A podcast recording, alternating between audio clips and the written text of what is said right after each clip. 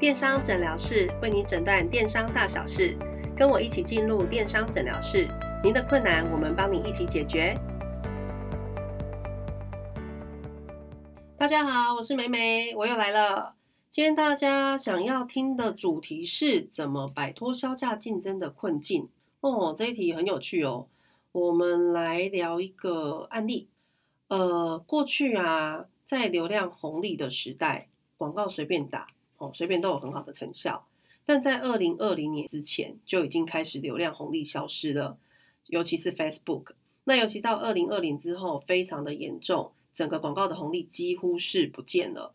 也就是说，你需要要打广告的成本要变得越来越高，变成呃销价竞争成为常态了。那这件事情其实对于很多品牌是很困扰的。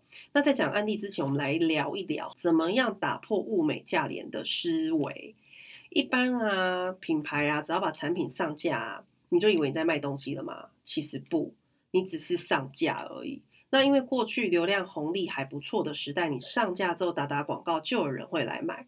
但现在不一样啦，现在流量红利消失了，你必须你的网站的整个的架构、浏览的呃动线要能够满足消费者的喜好。再来是你有没有一些折价券啊，或者吸引他的一些活动。能够愿意他常常进站哦，啊，成为你的所谓的粉丝来买你的产品。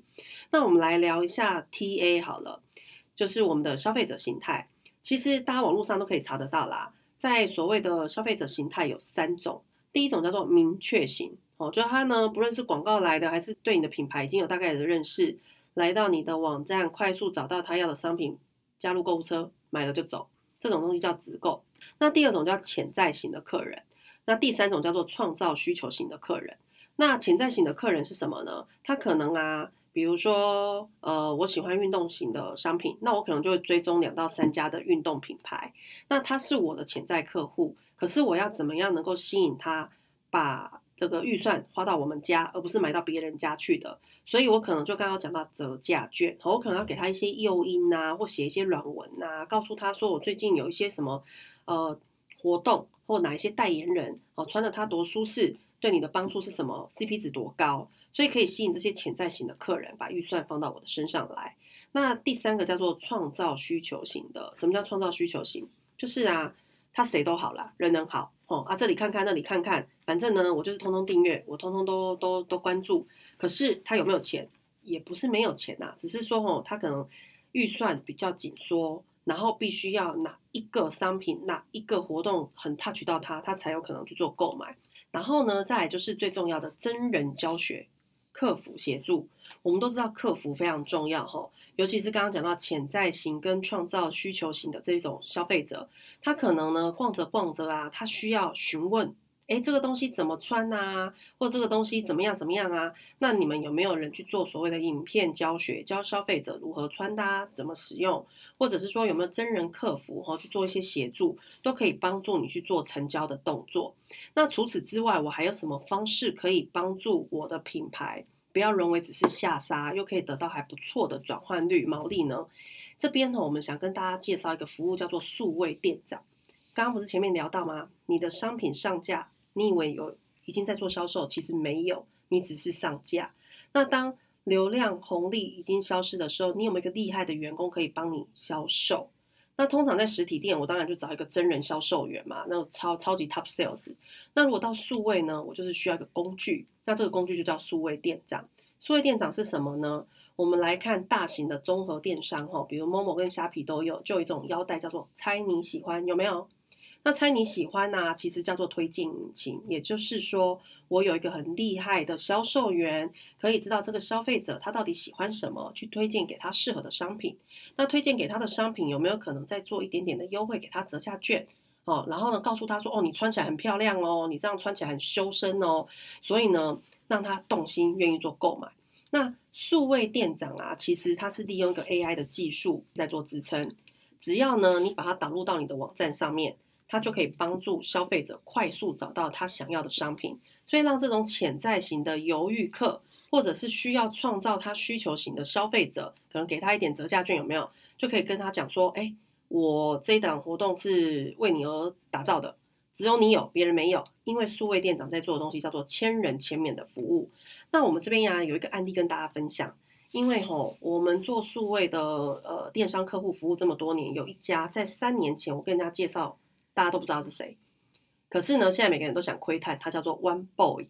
因为 One Boy 啊，它就是有导入数位的一个工具。所以刚刚讲到说，不论是明确型的，和它从它的什么什么一啊，我们我们也不是为它打广告啦，就是大家都知道它这两年就是快速的窜起。其实它就是导入一些数位的工具，可以让明确型的。好，看到它的大型广告，立刻进网站加入购物车就购买，或者是还在观望的，或者是所谓的创造需求型的这些客人，可以透过他的数位给予建议，快速做承担的动作，那他就不会沦为刚刚我们题目讲到的销价竞争。它不是只是买一送一的时候它才出现，或者是说他一定要折价券的时候他才愿意购买。哦，我利用这样的数位的工具。协助消费者快速找到他的商品，所以这个东西就叫数位店长，可以跟大家分享。所以因为现在已经走到吼这个呃流量红利消失，你必须要利用一个很厉害的数据分析，才能够帮助你的品牌不是沦为销价竞争的地摊货的感觉。你可以提升的是你的品牌。好，这是以上可以跟大家分享一个还不错的有趣的案例。接下来每一集啊，我们会针对做电商遇到的困境。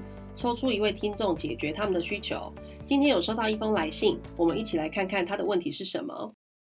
妹妹你好，我们是做团购的厂商。那我目前只有在 LINE 上面经营我的商铺哦。我想要请问，我要怎么样做到更好的订单管理？订单管理哦，订单管理之前，那做行销的内容是什么就很重要了。其实吼，不论是在 FB 啦、LINE 啦或者官网，大家在做的行销内容。都土法炼钢啊，不外乎是软文的撰写啊，活动的发想，好，或者是说筛选受众。受众是什么呢？不胖的粽子 啊，不是啊，跟大家开玩笑。受众就是消费者目标族群，因为现在大家都知道 Line 啊，它是要付成本的，所以我为了降低我的预算，我就必须要去做一些所谓的受众筛选，才可以让我的成本降低，然后转换率来做提升。但是这样的一个工作，其实人力成本，其实还有行呃行销成本非常的高。我们会建议大家能够导入数位化工具。数位化工具的好处，它可以降低你的成本之外，还可以做自动行销。也就是说，卖东西这件事情让机器自己来，哦，它可以自动配对、自动贴标签。那这一块就可以让你本来就比较人力紧张的的部分去做一些呃成本的管控，然后行销的成本也可以去做一些控制。那到这边我们会推荐哦，呃，有一个服务叫做万小姐。万小姐啊，可以透过数据的分析，帮你找到优质的、购买意愿高的客人。那在订单管理的部分呢，可以有效的控制你的成本。